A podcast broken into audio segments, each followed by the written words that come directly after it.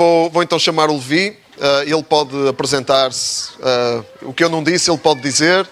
Dizer como conheceu o Senhor, como é que chegou ao desafio jovem. Enfim, o que ele quiser. O que tu quiseres. Mas à vontade. És da casa. Mas isso fica para outro dia, senão não sai daqui hoje. Cuidado, cuidado. Ok, bom dia.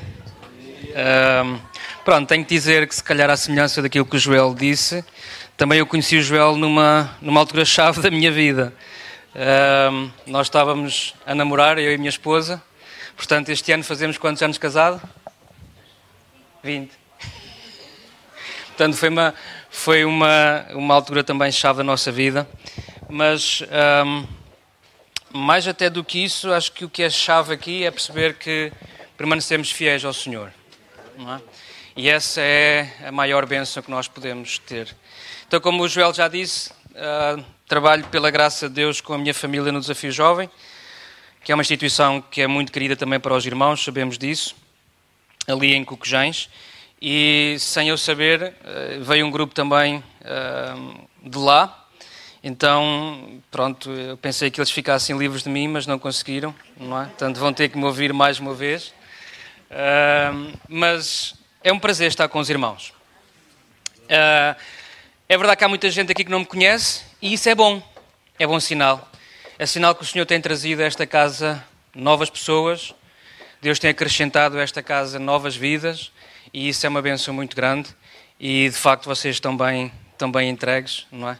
Uh, o Joel e a Cecília têm feito um trabalho excelente. Obrigado por vosso amém.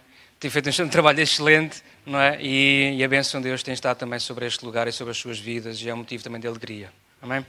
Então, nesta, nesta manhã, eu venho falar também de crianças. Não, é? não, foi, não foi combinado, o Joel não me pediu nada, uh, mas venho falar sobre uma criança e o quanto isso, de facto, abençoa as nossas vidas. Não é? Se há coisas que são ternurentas, principalmente nestas idades, não é? São crianças, não é? Eu ouvi alguns de vocês, ui, coisa, ui, que fofura, ui, hum, da protetora, hum, não é? Um bebê é assim uma coisa muito, muito ternurenta, não é? Mas também é alguma coisa que traz sofrimento. Alguém sabe do que eu falo? sofrimento, aperto no peito, ansiedade, inquietação, apreensão, mas também muitas alegrias, não é? Porque uh, eles também nos abençoam como pais, nos reconhecem, nos elogiam, nos dão beijinhos, sentam no nosso colo, procuram-nos, é? E isso é tão bom, é tão reconfortante. E nesta manhã eu gostava que nós meditássemos acerca de um texto na Palavra de Deus, um texto que hum, fala-nos de um pai, de um pai desesperado, numa situação complicada da vida, não para ele especificamente, mas para a sua filha. E ainda que seja uma situação difícil, a verdade é que nós podemos aprender lições em dias difíceis, em situações difíceis na nossa vida.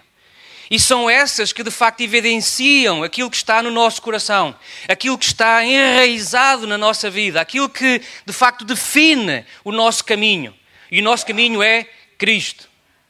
O nosso caminho é seguir a Cristo em dias bons e em dias menos bons, em dias de alegria e de euforia e em dias de tremenda angústia e tremendo sofrimento. E eu não sei o que é que cada um de nós está aqui nesta manhã a passar, a viver, não conheço o vosso contexto familiar, mas isto é uma coisa que acontece em todas as famílias. Então, nesta manhã, antes de irmos à palavra, curvemos as nossas cabeças, à medida que curvamos também o nosso coração, e dizemos: Senhor, é a tua palavra.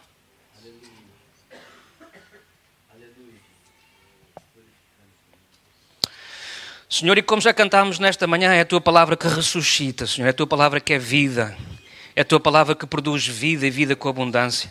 É a tua palavra, Deus, que ressuscita aquilo que está morto. É a tua palavra, Deus, que produz vida, Senhor. Então, nesta manhã, quando abrimos a tua palavra, queremos abrir também o nosso coração para que o teu Espírito gere vida e vida em abundância. Deus, em todos nós que nesta manhã nos reunimos aqui, Deus, para ouvir a tua voz, para cultuar o teu nome, para nos apresentarmos diante de ti, para escutarmos, Deus, o teu coração. Então, Senhor, dá-nos a graça de que o teu Espírito nos auxilie, de que o teu Espírito, Deus, nos ilumine, Senhor, e possa gerar fé, coragem, ousadia, determinação. Deus, para ficarmos firmes em Ti, Senhor. Deus disse por alguma razão, entre nós. Senhor, existem situações de morte.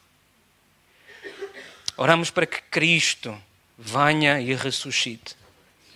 Oramos para que Cristo, de facto, seja a vida que gera vida onde está. Dá-nos, Deus, a coragem de nos apresentarmos a Ti. Deus, nesta manhã nós te pedimos isso, gratos por este privilégio, gratos porque sabemos que Tu és um Deus vivo, sabemos que Tu és um Deus real, sabemos que estás entre nós, que te moves entre nós e em nós, e isso nos enche de expectativa naquilo que Tu podes e queres fazer, como já cantámos nesta manhã. Senhor, faz algo novo em nós e através de nós e que as nossas vidas sejam engrandecidas por Ti, para que no final Tu recebas toda a honra, toda a glória que Te é devida. Nós te pedimos, Pai, no nome de Jesus, nosso Salvador. Amém. Amém. Amém. Então pedia que vocês abrissem no Evangelho de Marcos, capítulo 5. É um texto eventualmente muito conhecido. E para aqueles que não me conhecem, uh, estava agora a dizer ao Joel que a história como eu cheguei ao Evangelho uh, daria para outro culto, está bem? Portanto, se quiserem saber, tem que ser numa outra altura. Um, e eu estou disponível para isso também, não é? Então, Marcos capítulo 5, e vamos ler o versículo 21 até o versículo 24, e vamos saltar para o 35 até o 43, ainda que no meio, alguns de nós sabem, pelo menos que este tem mais conhecimento da palavra, que no meio há aqui uma história de um milagre que aconteceu numa mulher que tinha uma hemorragia há 12 anos e que neste processo uh, ela foi curada neste momento. Mas para não prolongarmos muito o tempo, este, este episódio nós vamos saltá-lo. Então no versículo 21 diz assim: Tendo Jesus voltado no barco para o outro lado, afluiu para ele grande multidão, e ele estava junto do mar. E eis que se chegou a ele um dos principais da sinagoga, chamado Jairo, e vendo, prostrou-se a seus pés e insistentemente lhe suplicou: Minha filhinha está à morte, vem, impõe as mãos sobre ela para que seja salva e viverá. Jesus foi com ele. Versículo 35. Falava a ele ainda quando chegaram alguns da casa do chefe da sinagoga, a quem disseram: A tua filha já morreu, porque ainda incomodas o mestre. Mas Jesus, sem acudir a tais palavras, disse ao chefe da sinagoga: Não temas, crê somente. Contudo, não permitiu que alguém o acompanhasse, senão Pedro e os irmãos Tiago e João. Chegando à casa do chefe da sinagoga, viu Jesus o alvoroço, os que choravam e os que pranteavam muito. Ao entrar, lhes disse: Por que estáis em alvoroço e chorais? A criança não está morta, mas dorme. E riam-se dele. E tendo ele, porém, mandado sair a todos, tomou o pai e a mãe da criança e os que vieram com ele e entrou onde ele estava. E tomando-a pela mão, disse: Talita cumi, que quer dizer, menina, eu te mando, levanta-te. Imediatamente a menina se levantou e pôs-se a andar, pois tinha doze anos. Então ficaram todos sobremaneira admirados. Mas Jesus ordenou-lhe expressamente que ninguém o soubesse e mandou que dessem de comer à menina. Então este é um cenário não muito agradável. Nós encontramos no texto um pai desesperado, um pai a viver uma situação de extrema impotência diante daquilo que estava na sua casa. Temos um pai que tem na sua mão ou tem na sua responsabilidade de resolver alguma coisa que ele próprio não tem condições para o fazer. E geralmente há pessoas que nestas situações ficam perturbadas, ficam desorientadas, entram em pânico, têm alguma, algum problema de conseguir ter um mínimo de lucidez para resolver, sangue frio, para resolver situações de extrema urgência. Mas olhando para este cenário, e ainda que ele seja de facto perturbador, eu gostava que nós, de facto, uma vez mais, meditássemos em três lições que podemos aprender com este Pai. Primeira lição que nós podemos aprender aqui é que Cristo é solução. O versículo 23 diz-nos que este homem insistentemente suplicou a Jesus. Este homem recorre a Jesus. Se nós lêssemos o texto que falei há pouco da mulher do fluxo de sangue, no texto nos é dito que esta mulher já tinha gasto o que tinha. Não sabemos se era uma fortuna, se era muito, se era pouco. Sabemos que esta mulher gastou tudo o que tinha em médicos, tentando resolver o seu problema de saúde. E o texto diz-nos que ela não encontrou solução. Jesus foi a solução para ela. Para este homem, nós não temos essa informação. Nós não sabemos onde é que ele recorreu. Nós não sabemos se ele já tinha procurado ajuda num outro lugar. Eventualmente, sim, até pela sua condição, pelo seu estatuto social. Era um homem que eventualmente teria posses, teria conhecimento, teria soluções. Mas aquilo que é relevante aqui é que este homem recorre a Jesus. E não importa onde é que tu já foste, não importa onde é que tu estás a procurar solução, não importa onde é que tu já gastaste energia, vida, recursos. Eu quero dizer nesta manhã: Jesus é a solução. Jesus é a solução. Por muito que seja estranho, por muito que seja contra a natura, por muito que seja difícil entender como, eu quero te dizer isso: Jesus é a solução. E este homem dá-nos esta lição, este homem recorre a Jesus. E seria uma coisa simples se estivéssemos a falar de pessoas simples. Mas este homem não era um simples qualquer. Este homem tinha um estatuto. Este homem tinha uma posição. E é interessante nós percebermos que Jesus é solução para qualquer estrato social. Ontem presenciei uma situação que, que abençoou muito o meu coração. Ontem vi alguém, testemunhei alguém, com formação académica, com percurso de vida, bem sucedido, a pedir ajuda, a pedir opinião a alguém simples. E para mim aquilo abençoou-me muito. Porque não é normal. Geralmente o que é normal é quando as pessoas chegam a um estatuto social, elas não se humilham. Geralmente vivem sempre a olhar de cima para baixo para os outros. Mas é interessante percebermos por este pai que de facto Jesus torna solução mesmo para aqueles que, pela graça de Deus, chegam a lugares e a patamares de influência diferentes, eventualmente, dos nossos. E isto abre de facto as portas do Evangelho. As portas do Evangelho, Jesus Cristo o Salvador, Jesus Cristo a solução, é para ti e é para mim. Sejas tu uma pessoa simples, desconhecida, sejas tu alguém extremamente conhecido e de grande influência. Jesus é a solução. Jesus é o caminho. Jesus é. Este homem ensina-nos outra coisa: humildade. Em pedir auxílio. E quiçá hoje não seja uma grande dificuldade nas nossas vidas. Hoje temos acesso a tanta solução, a tantos recursos, a tantas opções. Mas tenho que vos confessar, se calhar, um pecado. Quantas vezes nós não nos prostramos insistentemente aos pés de Jesus e dizer: Senhor, vem, Senhor, vem. Muitas vezes é preciso situações destas, desesperadoras, para nós sermos levados a prostrar-nos diante deste Salvador, diante deste Deus e pedir-lhe insistentemente: Vem à minha casa. Mas que bom seria que nós já, hoje, percebêssemos que Deus é Deus, que Ele é Senhor, que Ele está sobre todas as coisas, que a nossa vida está nas Suas mãos, que pertencemos a Ele, que somos dele. E que isso nos desse essa humildade de dia após dia, dizer: Senhor, vem à minha casa hoje vem à minha vida hoje. Eu não vou esperar para que as coisas comecem a ruir à minha volta. Eu não vou esperar que os problemas batam à minha porta. Eu quero viver hoje em dependência de Ti.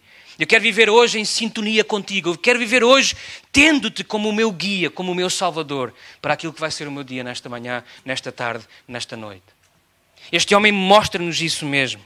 Prostrou-se aos pés de Jesus e suplicou-lhe. Não devia ter sido fácil para este homem chegar a este ponto. Mas a verdade é que quando nós estamos desesperados, nós fazemos coisas que não lembram a ninguém. Nós não estamos preocupados quem está à nossa volta. Nós não estamos preocupados quem nos vai ver. Nós queremos a Cristo. Nós queremos essa solução. E a minha pergunta nesta manhã é isso: será que há em nós desespero por Cristo? Estamos nós satisfeitos? Estamos nós regalados com o que já temos? Ou percebemos que há situações que impedem e que nos têm que levar a insistentemente dizer: Senhor, vem, Senhor, vem, Senhor, vem, por favor, vem. Se calhar lembrar as palavras de Jesus e se calhar tu te identifiques com elas nesta manhã. O Senhor Jesus diz: Vinde a mim todos. Vinde a mim todos. Todos que estáis cansados e oprimidos, vem e eu vos aliviarei. O meu desejo é que nós nesta manhã em uníssono e individualmente, nós possamos dizer: rogo-te, por favor, vem à minha casa. A segunda lição que nós encontramos e que eu gostava de meditar convosco nesta manhã é a lição de Cristo e o desafio de crer nele. É de facto um desafio nós hoje assumirmos a nossa fé. É empolgante, sim, é empolgante, porque não nos falta trabalho. Queiramos nós viver a nossa fé e não nos falta trabalho. E isso é empolgante. Eu acho que aquilo que nos dá sentido à vida é sentirmos úteis, é movimento, é estarmos envolvidos. E daí a importância de nós orarmos por gente para servir. Porque queremos que as pessoas se sintam úteis, queremos que as pessoas se envolvam, que estejam em movimento. Tenho um irmão nosso está no hospital já eventualmente há quatro semanas, sofreu uma intervenção clínica e está em observação. E o maior desespero dele é esse: estar numa cama, não poder fazer nada. A inutilidade, a impossibilidade de. Há a vontade, há o desejo, mas não há condições para.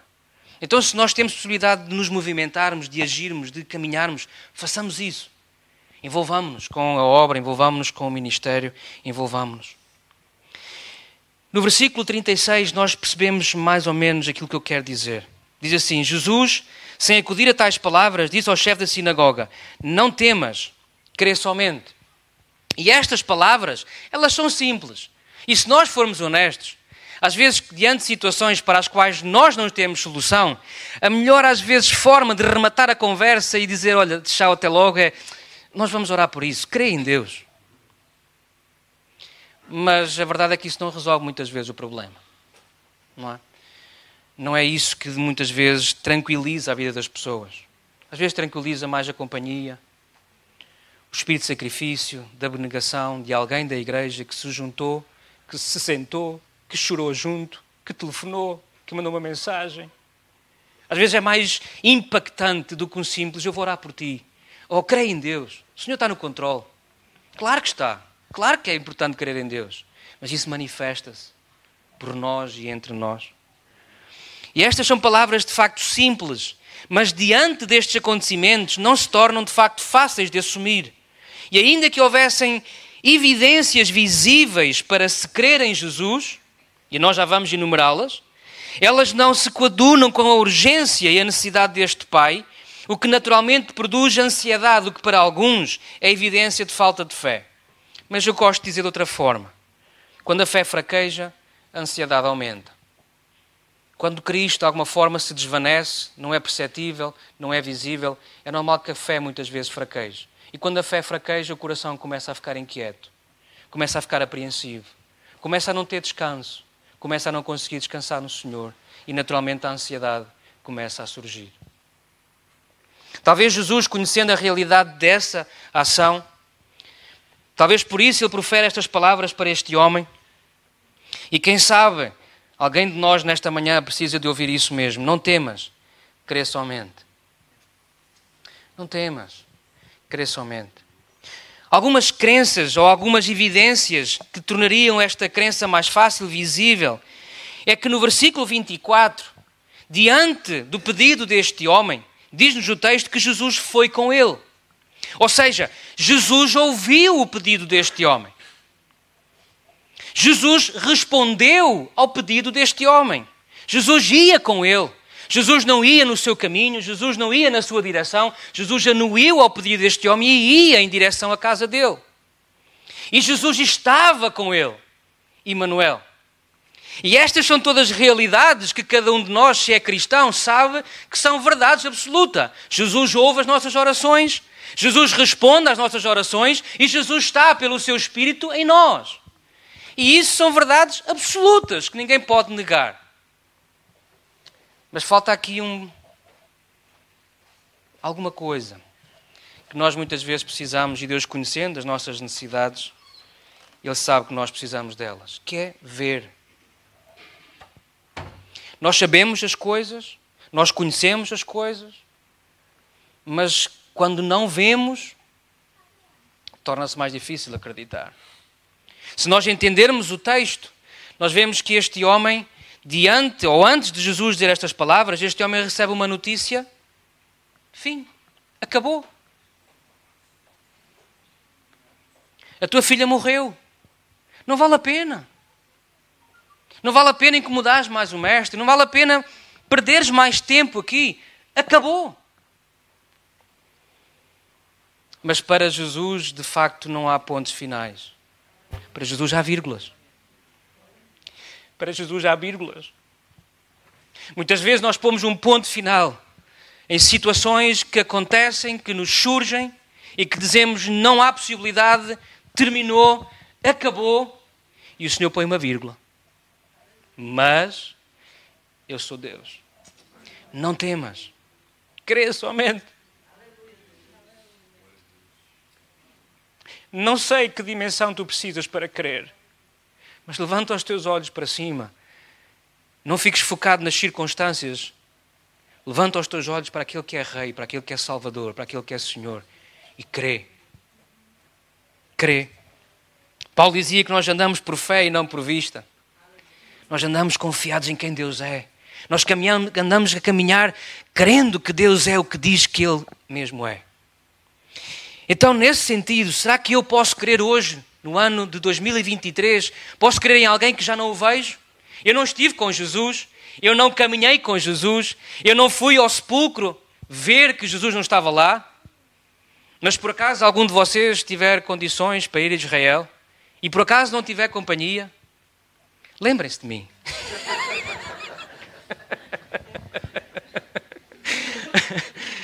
Ainda é possível hoje ver o túmulo. Jesus não. Mas o túmulo ainda é possível ver. Nós não estivemos lá presencialmente, nós não tocámos com as mãos, nós não vimos. Como João testifica na sua carta, aquilo que nós vimos, aquilo que nós tocámos com as nossas mãos, é isso que vos dizemos. Nós não temos essa experiência. Teremos, se Deus assim o permitir, na glória. E será um dia glorioso, em que não mais falaremos por aquilo que os outros disseram, nós próprios diremos: Eu vi o Senhor. Mas hoje nós não temos isso. Então será que eu posso crer em alguém que eu não vejo? Posso crer em alguém que já passaram tantos anos desde que ele viveu? Posso crer em alguém que nos dizem que é uma pessoa como outra qualquer, um profeta, alguém muito bom, alguém muito interessante, alguém muito relevante? Mas será que eu posso crer em alguém sobre o qual eu posso depositar a minha vida e viver confiado nisso, seguro nisso e descansado nisso? Sim, eu posso. Sim, tu podes. Porquê? Porque ele é o Filho de Deus. Ele é o Filho de Deus. Não somente ele mesmo afirmou, ele disse lá em João 10,30: Eu e o Pai somos um. Como seres humanos, como tu e eu, há muitos anos atrás, eles também o afirmaram. E este é um texto que me deixa sempre muito constrangido. Que diante da crucificação, diante daquele espetáculo, como ainda agora cantamos, é minha a culpa que o prendeu. É o meu pecado, foi o meu pecado que o levou. Foi o meu pecado que ele carregou. Diante desse cenário horrível de sofrimento, de dor, de sangue, de angústia, banhado por palavras de evangelho preferidas por Jesus, Pai, perdoa-lhes que eles não sabem o que fazem. diante de todo aquele cenário, espetáculo real que eu não sei explicar o que é que aconteceu, porque a Bíblia diz-nos que quando os céus se rasgaram, quando os céus se ficaram escurecidos, que o véu se rasgou e que os sepulcros se abriram. Eu não sei o que isso é. Não sei se alguém aqui sabe o que isso é. Mas diz que os sepulcros se abriram e que muitos dos santos que tinham sido já enterrados ressuscitaram e foram vistos por muitos. Até parece mentira. Até é difícil acreditar nisso. Mas acreditamos porquê? Porque a palavra o diz. Mas mais espetacular do que isso é que, diante de um cenário horrível, de terror, de trevas, de choro, nós vemos pessoas que rejeitaram a Jesus a dizer verdadeiramente: Este é o Filho de Deus. E esse é o maior milagre que pode acontecer na tua vida e na minha. É olhares para Jesus e pela fé tu creres que Ele é o Filho de Deus. Aquele que Deus disse que enviaria e que enviou porque amou a humanidade de tal maneira que deu o seu Filho para que todo aquele que nele crer, crer somente, tenha a vida eterna. Então eu posso crer em Jesus? Sim, tu podes, porque Ele é o Filho de Deus. E sendo Filho de Deus, Ele é Deus. O credo diz-nos assim: creio em Deus o Pai, em Jesus, seu Filho, único, nosso Senhor, concebido pelo Espírito Santo em Maria Virgem. Jesus é o Filho de Deus, Ele é Deus. Ele é o sustentador de todas as coisas. Ele é o Rei dos Reis. Ele é o Salvador. Ele é o Senhor. Ele é tudo. E tudo está na Sua mão. Lembra-te, tu estás aqui porque Deus te sustenta, porque Deus te trouxe, porque Deus te guardou. Posso crer em Jesus porque Ele disse: Toda a autoridade, todo o poder me foi dado no céu e na terra. Encontramos isso lá em Mateus 28, versículo 18. Somente Deus tem essa autoridade. Mais ninguém tem essa autoridade. Mais nenhum ser tem essa autoridade de reger todas as coisas, de governar todas as coisas. Então hoje somos privilegiados, uma vez mais, pela graça doada de Deus sobre a nossa vida, de podermos ser conduzidos a este Cristo e dizer obrigado. Obrigado pela minha vida, obrigado por aquilo que estás a fazer, obrigado por aquilo que tens feito em mim, obrigado por aquilo que ainda vais fazer na minha vida. Obrigado.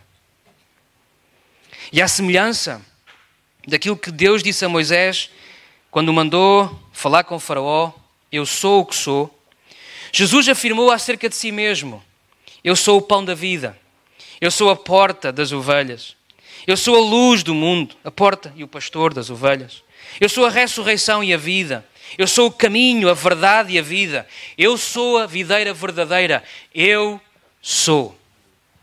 E Jesus afirma isto com plena consciência daquilo que é, ao contrário de nós seres humanos.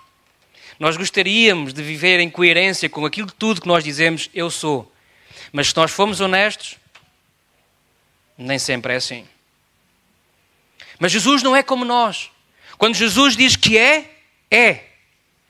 É mesmo. E podemos crer nele por causa disso mesmo. E é por isso que Jesus podia dizer a Jairo: crê somente.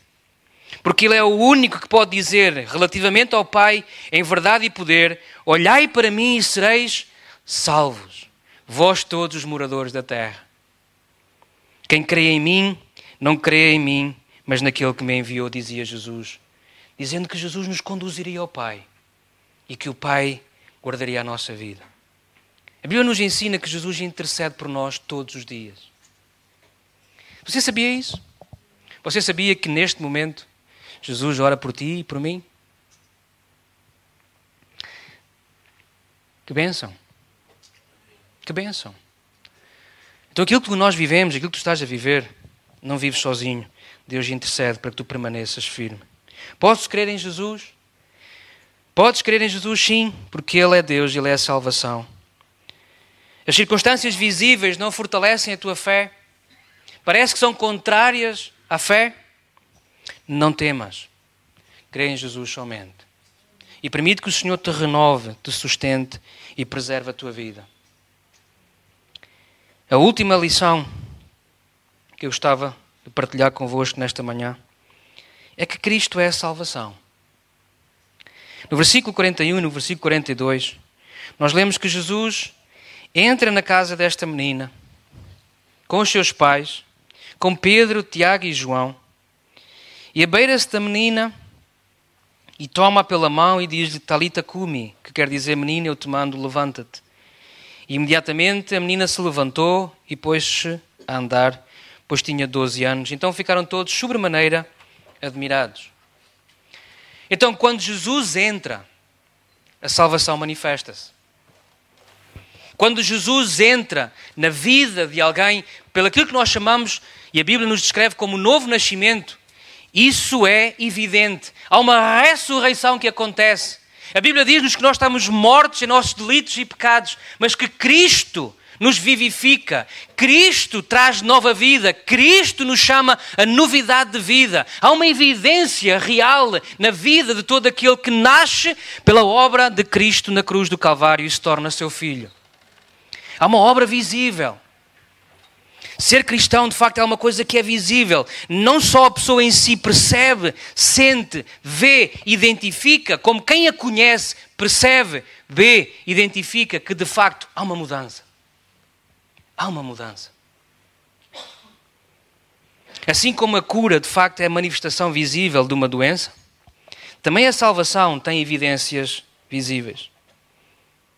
Passou da morte para a vida. É uma delas.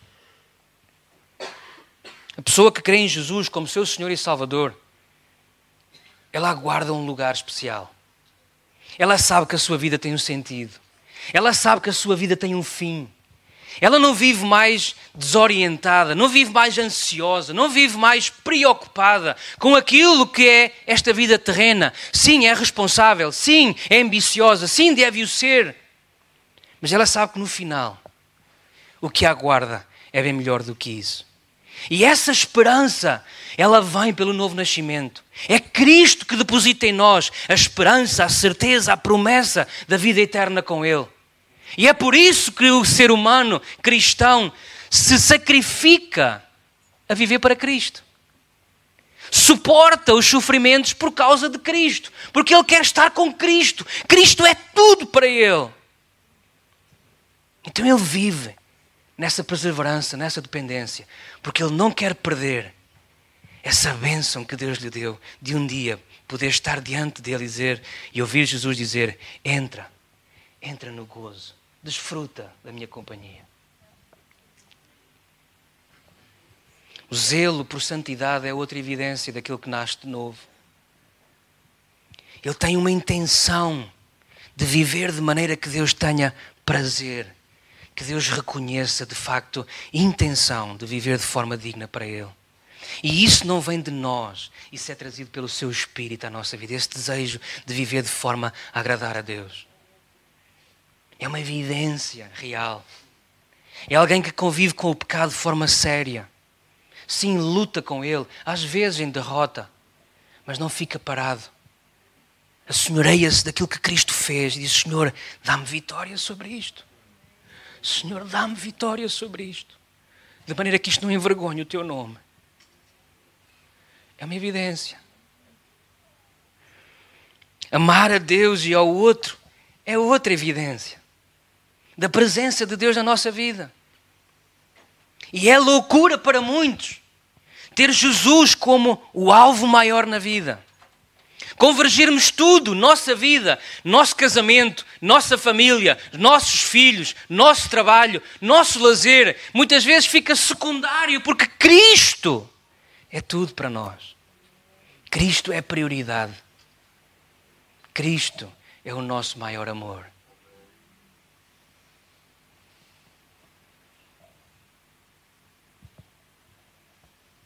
E o nosso desejo é que outros, e para outros, também o seja. Porque sabemos quão bom isso é. Quão bom isso é. Quão bom isso é. Arrependimento e mudança de vida é outra evidência da presença da salvação de Jesus na nossa vida. Nós não estamos mais conformados.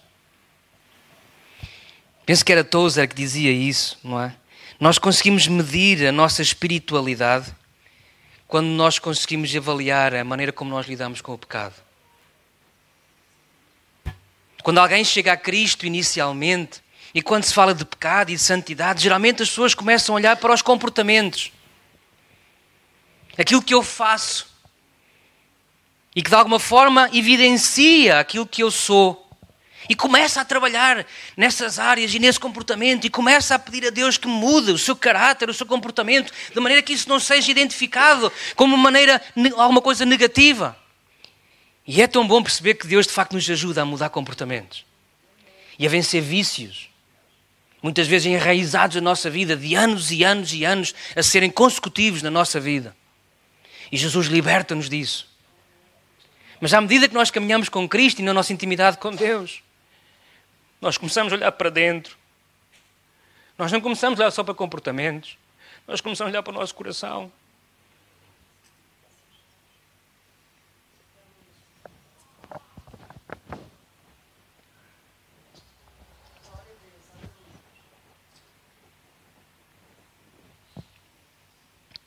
E a dimensão é outra.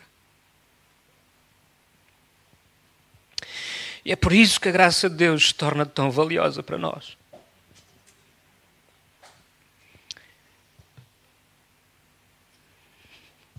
Que Deus quer mudar não são comportamentos somente. O que Deus quer mudar é o teu e o meu coração. De maneira que, olhando para Ele, nós possamos ver também virtudes de Deus trazidas à nossa vida. E isso nos impulsiona a continuar.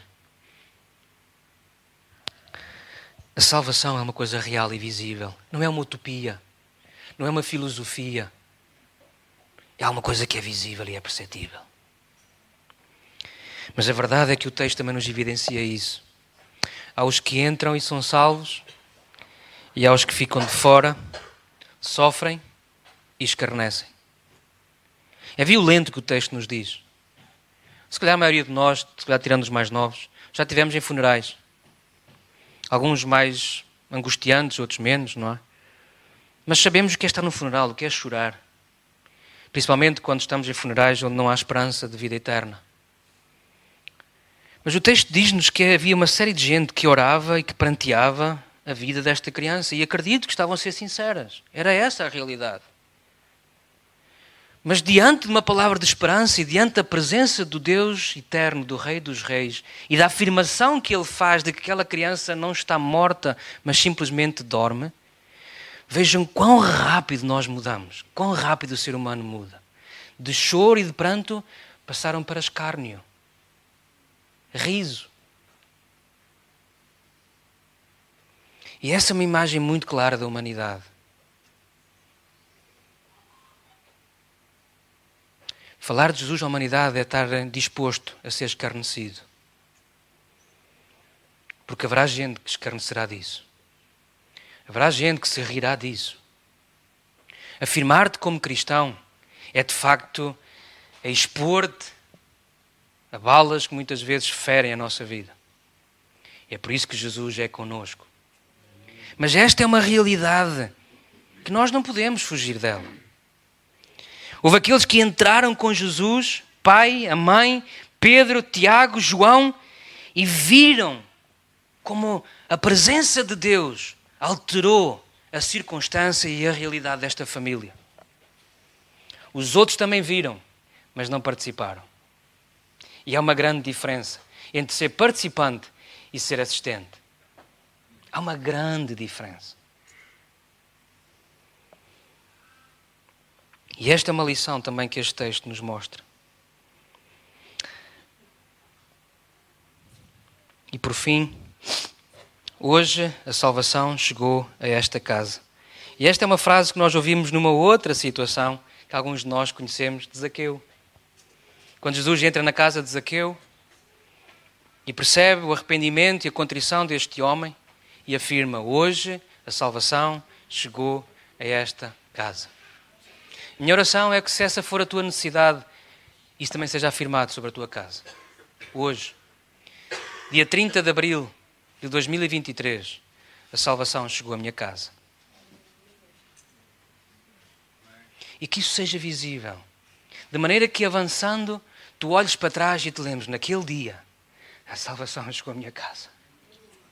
Naquele dia o milagre aconteceu. Naquele dia eu fui ressuscitado. Naquele dia houve uma, houve uma injeção, perdoe-me a expressão, de fé para eu avançar, para eu continuar, para eu não desistir, para eu prosseguir. E hoje eu estou a ver o resultado disso. mas eu precisei daquele dia em que Cristo ressuscitou a minha vida. Podemos orar?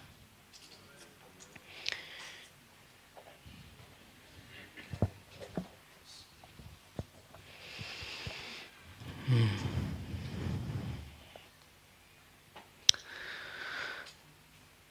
Senhor, tu próprio afirmas que és o mesmo ontem, hoje e serás eternamente. E que a tua palavra não muda. De que tu velas pela tua palavra para a fazer cumprir. Senhor, e nós cremos, acreditamos que aquilo que está escrito nela é para nosso ensino. Para sermos ensinados, para sermos despertos, para sermos confrontados com quem tu és. E nesta manhã, Senhor, nós queremos afirmar isso, que tu és a solução. Senhor, e de uma forma humilde, Senhor, nós queremos pedir-te, clamar-te, para que tu venhas à nossa casa, para que tu venhas à nossa vida, para que tu visites a nossa vida de maneira que tu sejas de facto a nossa única confiança. Porque tu és o autor da vida, tu és o autor de todas as coisas. Senhor, tu conheces cada um de nós está nesta sala nesta manhã. E aqueles que de alguma forma nos veem, Senhor. Senhor, tu sabes quão fácil é nós fraquejarmos na fé. Quão fácil é, Senhor, as circunstâncias nos trazerem incredulidade, desespero, desânimo, frustração, ansiedade. Mas nesta manhã, Senhor, conforme ouvimos, Senhor, que não sejam as minhas palavras, que não seja eu a proferir, mas sejas tu pelo teu Espírito, Senhor, a ir ao coração daqueles que passam por momentos destes, neste momento, Senhor, e dizer-lhes: não temas, não temas, não temas. Não temas, crê somente. Crê somente. Aquietai-vos e sabei que eu sou Deus. Senhor, se nesta manhã há gente que entrou neste lugar, ou que eventualmente nos possa também estar a ver, que aquilo que está no seu coração, no seu coração é escárnio, é dúvida, é incredulidade. Falar de Jesus, amar a Jesus, render-se a Jesus, perdão dos pecados, que isso são tudo situações que não fazem sentido, que não atraem a Cristo. Senhor, nós sabemos que o Teu Espírito tem poder de ressuscitar aquilo que o inimigo quer matar. Senhor, e como nós lemos nesta manhã, pela história deste homem e desta menina, pela tua própria história, Senhor, ressuscita para a fé aqueles que estão mortos em delitos e pecados. Senhor, ressuscita para uma nova vida. Senhor, ressuscita para novidade de vida, ressuscita para o Emmanuel, Deus conosco, ressuscita para Cristo Salvador. Senhor, e se nos puderes dar essa graça, essa alegria, que eles testemunhem isso e que possamos nos alegrar juntos por aquilo que tu vais fazer. Pai, te pedimos isso uma vez mais humildemente, porque sabemos que tudo está nas tuas mãos tudo está debaixo do teu controle, do teu domínio. E humildemente nos colocamos também nessa posição. Senhor, faz em nós o teu querer, faz em nós a tua vontade e te louvamos, Senhor. Te louvamos. Te adoramos, Senhor. Exaltamos o teu nome. Declaramos que tu és Rei. Declaramos que tudo te pertence. Declaramos, Senhor, que a nossa vida te pertence. Declaramos, Senhor, que queremos viver para ti e em ti, Senhor. E por isso, nesta manhã, uma vez mais, nos rendemos a ti em adoração. Amém.